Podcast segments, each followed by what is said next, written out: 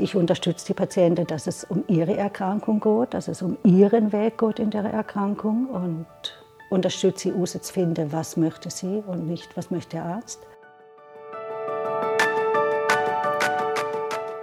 Willkommen zu einer neuen Folge vom Podcast Leben mit Krebs. Diese Folge wird unterstützt von Janssen Oncology. Mitarbeiter und Mitarbeiterinnen bei Janssen setzen sich jeden Tag dafür ein, dass Krebs irgendwann der Vergangenheit angehört.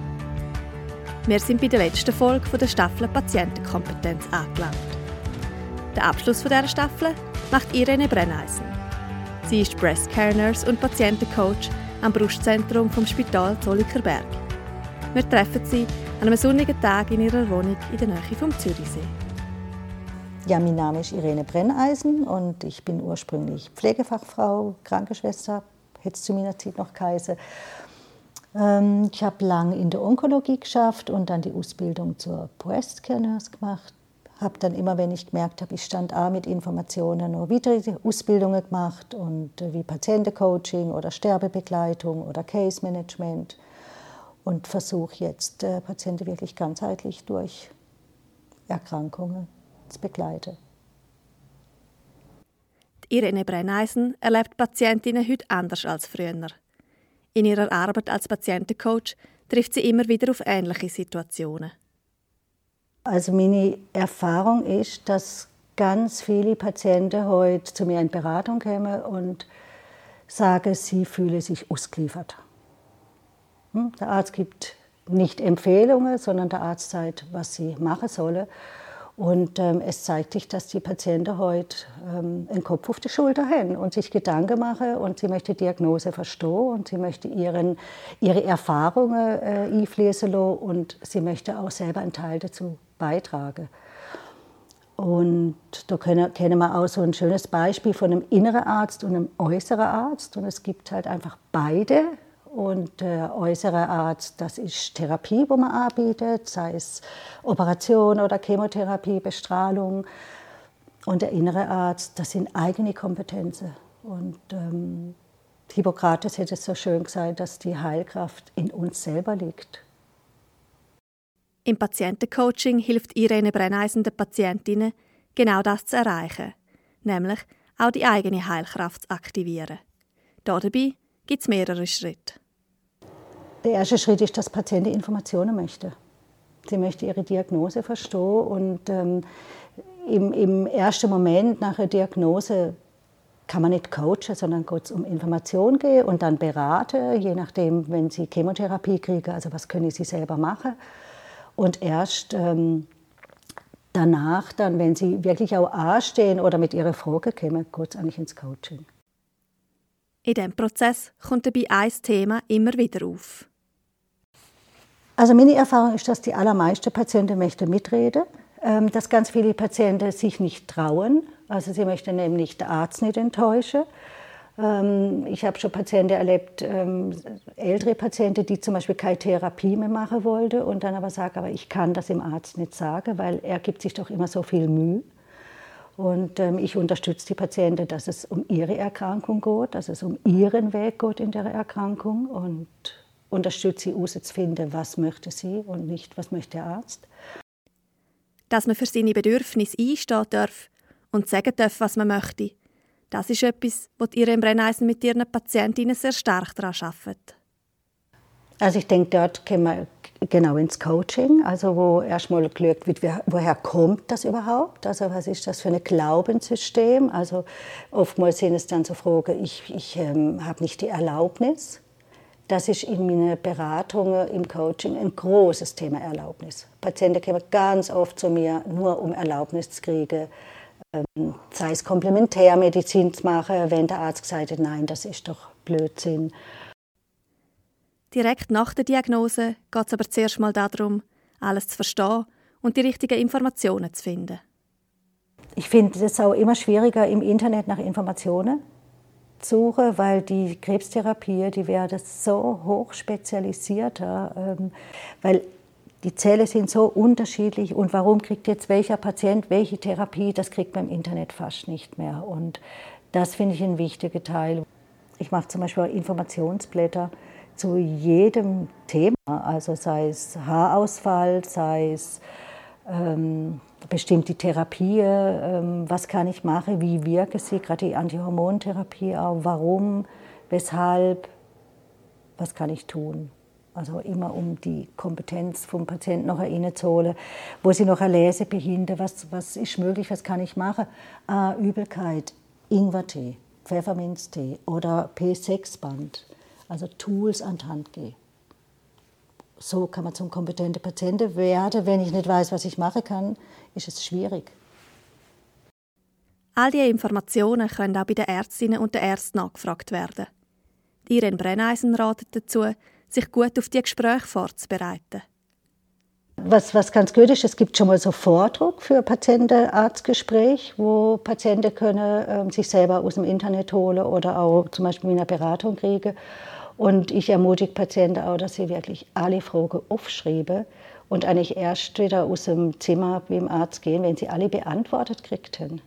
Ja, und das ist eine große Hilfe, weil sie sagen, dann sitzen sie vor dem Arzt und dann ist alles weg. Und ganz wichtig, ja. Und was ich auch ganz hilfreich finde, ist, dass man ähm, Angehörige, Freunde mitnimmt.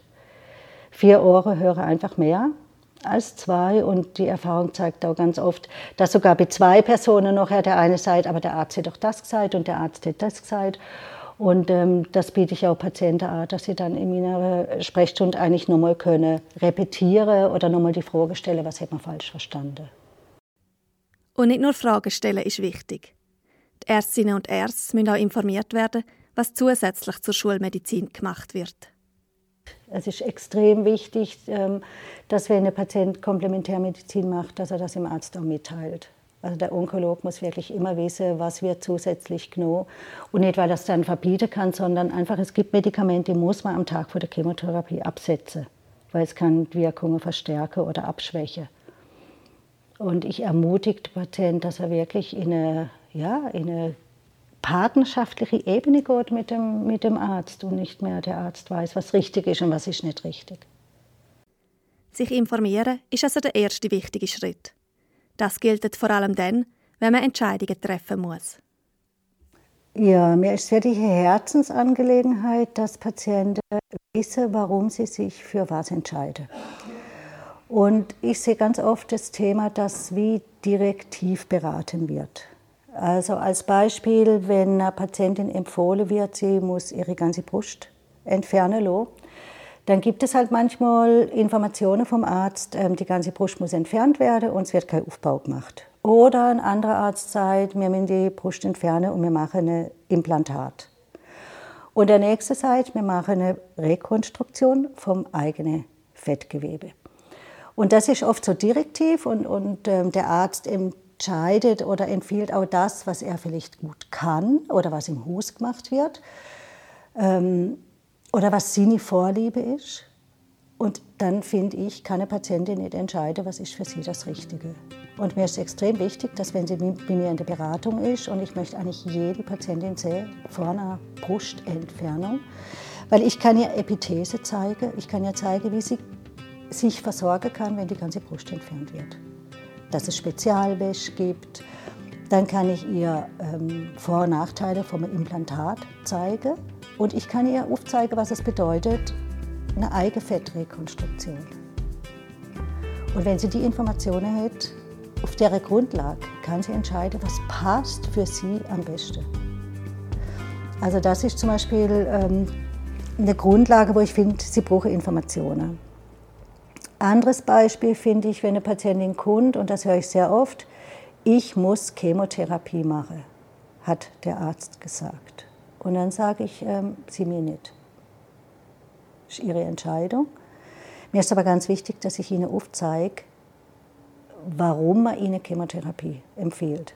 Also ich erkläre ihnen dann so die biologischen Fakten, warum man Chemotherapie empfiehlt und auch, und das finde ich mal ganz wichtig, was ist die Gefahr, die mögliche Gefahr, was passieren kann, wenn sie es nicht machen. Manchmal ist es aber trotzdem schwierig, eine Entscheidung zu treffen, auch wenn man alle Informationen hat.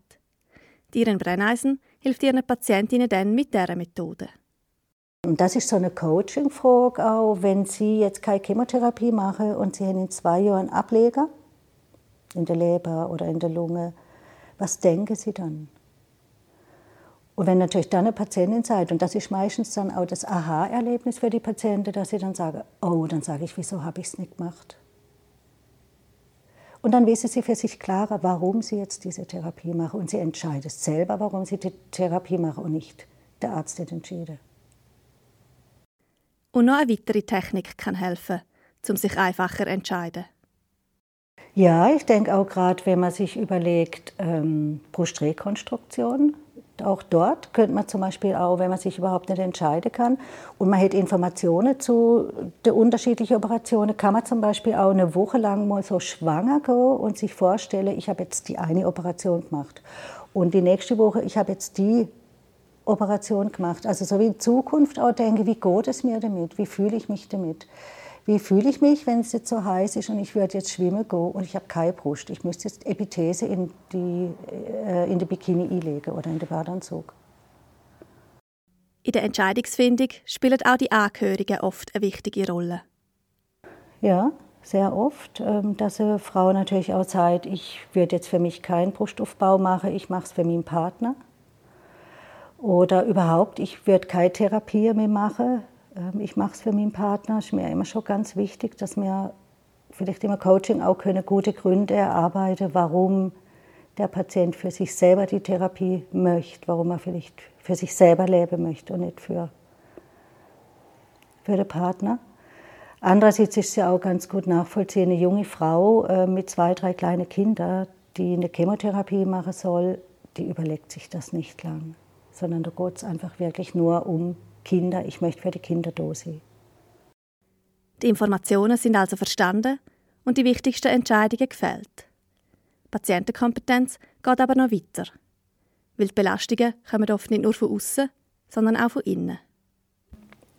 Wenn ein Patient alle Informationen hat und er weiß ähm, eigentlich jetzt, was auf ihn zukommt, aber er merkt ganz oft, dass er nicht selbstbestimmt ähm, nicht selbstbestimmt sein kann und dass er immer wieder mit so Fragen wie Schuld etc., Angst, einfach merkt, dass er belastet ist, dass ähm, dann Patientencoaching ganz ein gutes Tool sein kann, um ihm mehr Zugang zu seiner eigenen Gedankenwelt, zu seinem Potenzial, zu seinen Ressourcen bringen kann. Dazu muss man sich mit dem Gefühl aber auseinandersetzen. Angst ist ein ganz großes Thema. Ich denke, Angst gehört zu unserer Welt. Wir würden alle nicht mehr leben, wenn wir nicht Angst hätten. Wir wären nämlich alle vom Säbelzahntiger gefressen worden. Also Angst macht einfach Sinn. Und äh, meine Erfahrung die letzten viele, viele Jahre ist wirklich, ähm, wenn ich Menschen erlebe und sie frage, was machen sie, wenn sie Angst haben, dann ist es in der Regel ein Ausweichen. Angst ist ein Gefühl, das haben wir nicht gern. Und äh, wir den uns lieber ablenken, als wirklich anzulügen. Und ich bin heute überzeugt, dass man die Angst, ähm, dass die Angst nicht uns im Griff hat, sondern dass wir die Angst im Griff haben, dürfen wir der Angst ins Auge lügen. Wenn wir der Angst keinen Raum geben, dann wird sie größer und diffuser. Und ich erlebe oft, dass Patienten, wenn ich sie dann ganz genau oder direkt auf Frage, was ihnen Angst macht, dass sie oft auch sagen, ich weiß es gar nicht genau. Also ermuntere ich sie und unterstütze sie wirklich auch nicht zu lügen. Und so ein Tool, wo ich ihnen dann auch mitgebe, ist, ähm, dass sie sich zum Beispiel ein Angstsofa aussuchen. Das heißt, dass sie sich einen Platz ähm, daheim auswählen, wo sie sich ansetzen und der Angst mal erlauben, sich zu zeigen und mal so spüre, wie fühlt sich die Angst an, wo merke ich überhaupt, dass ich Angst habe. Ähm, dann außer wenn ich hier höre, was möchte die Angst überhaupt? Warum zeigt sie sich? Vielleicht möchte sie ja auch was sagen. Und ganz oft möchte die Angst nämlich was sagen. Ganz oft ist die Angst ein Freund. Sie hat nämlich Sorge und möchte, dass man gut lügt zu sich. Und wenn man dann so sich eine Zeit ausgewählt hat, 20 Minuten, kann man sich auch wieder von der Angst verabschieden. Ihr versichern, dass sie morgen wieder ihren Raum kriegt, ihren Platz kriegt und sich dann verabschieden. Und wenn man dann am Kochen ist und die Angst kommt wieder, dann kann man anfangen auch kommunizieren mit der Angst, hey, sorry, Wir haben schon miteinander heute diskutiert, morgen wieder. Und das ist wirklich ein Tool, wo die Patienten mit der Zeit lernen, dass sie mit der Angst können, können schaffen und, und dass diese nicht so überrollt. Neben der Angst ist die Schuld das zweite Gefühl, das Irene Brenneisen bei ihren Patientinnen oft beobachtet. Ich finde auch die Frage nach der Schuld finde ich mega spannend und die gehört zum Mensch. Und wenn ich dann mit der Patientin auch so kann herausfinden, warum möchte sie wissen, was Schuld ist. Was ist der Vorteil, wenn wir wissen, was Schuld ist? Warum habe ich diese Erkrankung gekriegt? Dann weiß ich, was ich in Zukunft vielleicht machen kann, dass ich gesund bleibe. Und auch da gibt es Methoden, wie man mit diesen Schuldgefühlen umgehen kann. Also es gibt sicher Möglichkeiten auch mit ähm, Tresortechnik, wo man es kann ähm, platzieren oder auch so Entspannungsübungen mit Lösungen, Blockadelösungen, wo man machen kann. Neben dem Umgang mit schwierigen Emotionen ist auch die Suche nach persönlichen Ressourcen ein grosses Thema im Patientencoaching. Also ich denke, eine Grundhaltung im Coaching ist, dass ein Patient oder ein Klient über alle Ressourcen verfügt, die er braucht, um sie Problem zu lösen. Und ähm, von daher ist die Ressourcenaktivierung oder überhaupt mal schauen, welche Ressourcen sind vorhanden, welche sind vielleicht vorhanden, aber im Moment verschüttet und man hat keinen Zugang oder welche Ressourcen sind vorhanden, aber ich habe sie vernachlässigt. Zu dem Thema erzählt uns Irene Brenneisen ein schönes Beispiel. Also ich habe zum Beispiel eine Patientin erlebt, ähm, sie war 28 und hat Diagnose Brustkrebs gehabt und hat gerade ihre Hochzeit geplant. Und eigentlich war Kinderplanung und dann kriegt sie die Diagnose und muss Chemotherapie machen. Und wir haben viel Strategie angeschaut miteinander und Ressourcen gesucht, was sie machen kann, um mit der Erkrankung möglichst gut umzugehen. Und sie hat so im Moment nichts gefunden und dann haben wir geschaut, was sie in der Kindheit gern gemacht hat, ähm, wo sie einfach Zeit vergessen hat und ganz so in sich aufgegangen ist. Und dann ist sie wieder aufs Klavier gekommen. Das hat sie völlig vergessen gehabt. Und heute spielt sie wieder ganz viel Klavier. Es war für sie ganz, ganz wichtig, wieder diesen Zugang zu finden. Aber nicht jeder muss zum Klavierprofi werden, zum persönliche Ressourcen finden. Und ich sage auch immer, Ressourcen sind einerseits Fähigkeiten, das sind Kraftquellen, und das sind aber auch Momente, wo wir einfach vergessen nachzudenken. Weil wenn wir nachdenken, dann brauchen wir Energie. Und wir werden auftanken. Und wenn ich in einen guten Zustand komme, wo ich kann noch, ohne nachzudenken, eine gute, äh, eine gute Zeit habe, dann tanke ich Energie. Und das können manchmal Eben wenn wir zurückgehen, was hätte Kind gemacht? Jetzt während Corona haben so viel angefangen wie der Lego-Spiele. Puzzles waren ausverkauft. Das sind geniale, tolle Tools. In diesem Moment kann man also Kraft schöpfen. Etwas anderes, was man für sich selber machen kann, ist sein Mindset zu stärken. Diren Brenneisen redet in diesem Zusammenhang vom realistischen Optimismus. Was ich auch immer noch finde, ist der realistische Optimismus.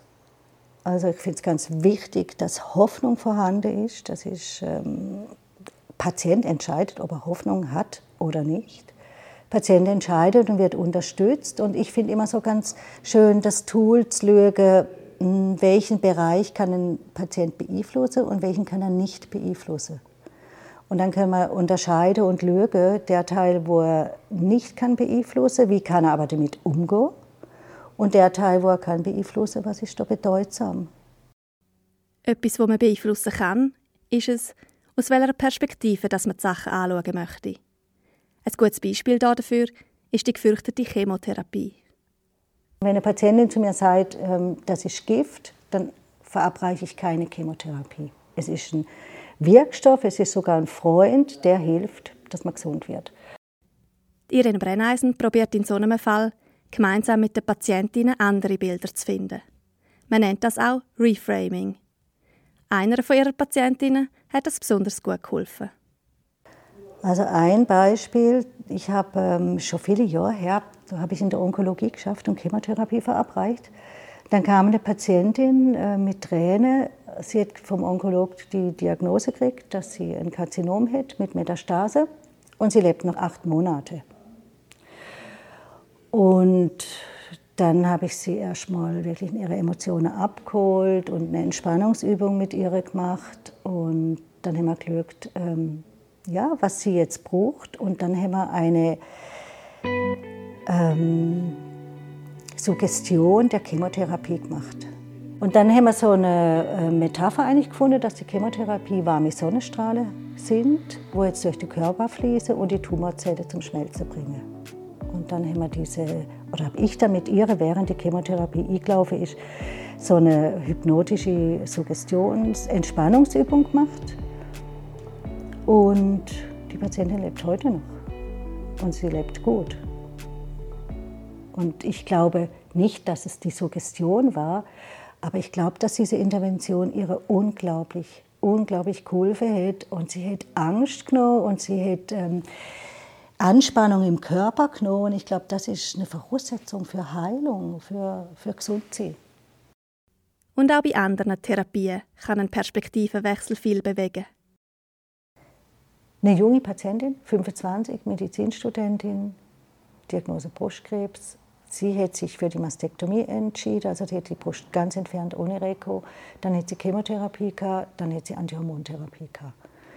Diese junge Frau hat mit 27 massivste Hitzewallungen gehabt und Nebenwirkungen, wie eine Frau manchmal hat, oft hat, wenn sie in Menopause kommt.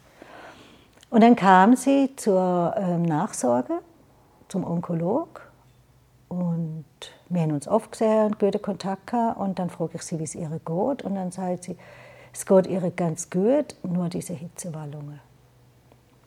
Und dann habe ich sie so angeschaut und gesagt, wissen Sie eigentlich, jede Hitzewallung ist Ihr Freund, es zeigt, dass die Medis wirken. Die Frau guckt mich an und sagt, danke. Halbes Jahr später kommt sie zur Kontrolle und sagt, das war das Beste, was ich ihr habe können sagen. Sie kann jede Hitzewallung jetzt anders nehmen. Sie hat noch genau die gleiche Hitzewallungen, aber sie hat einen anderen Blick drauf. Und das ist enorm, was das in uns kann verändern.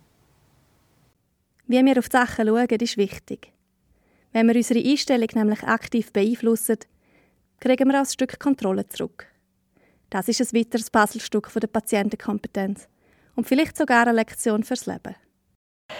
Ähm, was auch noch immer ein Thema ist, ähm, Selbstreflexion. Zum Beispiel gibt es ja immer wieder so einen Satz von Patienten, bei mir läuft sowieso alles schief. Und dann kann man wunderbar auch damit schaffen und, und auch dem Patient geht es nachher einfach besser, wenn man mit ihm kann herausfinden, ah, wo gab es denn mal eine Situation, wo es eben nicht schief gelaufen ist und was war dort anders und was kann er vielleicht beitragen, dass es ähm, auch positiver verläuft. Das gibt auch wieder oder kommt weg von dem Gefühl, ausgeliefert zu sein. Sagen Sie mal Ihrem Freund, ähm, er tut nie den Müll raus. Das könnte nicht gut auch, oder? Und wenn wir uns das auch selber sagen, bei mir kommt es nie gut, dann, dann gehe ich selber mit diesem Gefühl und, und bin überzeugt. Und dort, wo wir unseren Fokus anrichten, dort geht Energie auch an. Und wenn ich kann vielleicht mal merken, wie ich denke und vielleicht so kleine Denkansätze verändere, dann kann sich auch etwas verändern. Das war es von der Staffel Patientenkompetenz. Wir hoffen, ihr habt ein paar Sachen für euch mitnehmen und sind auch beim nächsten Mal wieder dabei. Dann geht es um das Thema Beziehung und Intimität. Wir starten im Oktober. Bis bald und passt auf euch auf.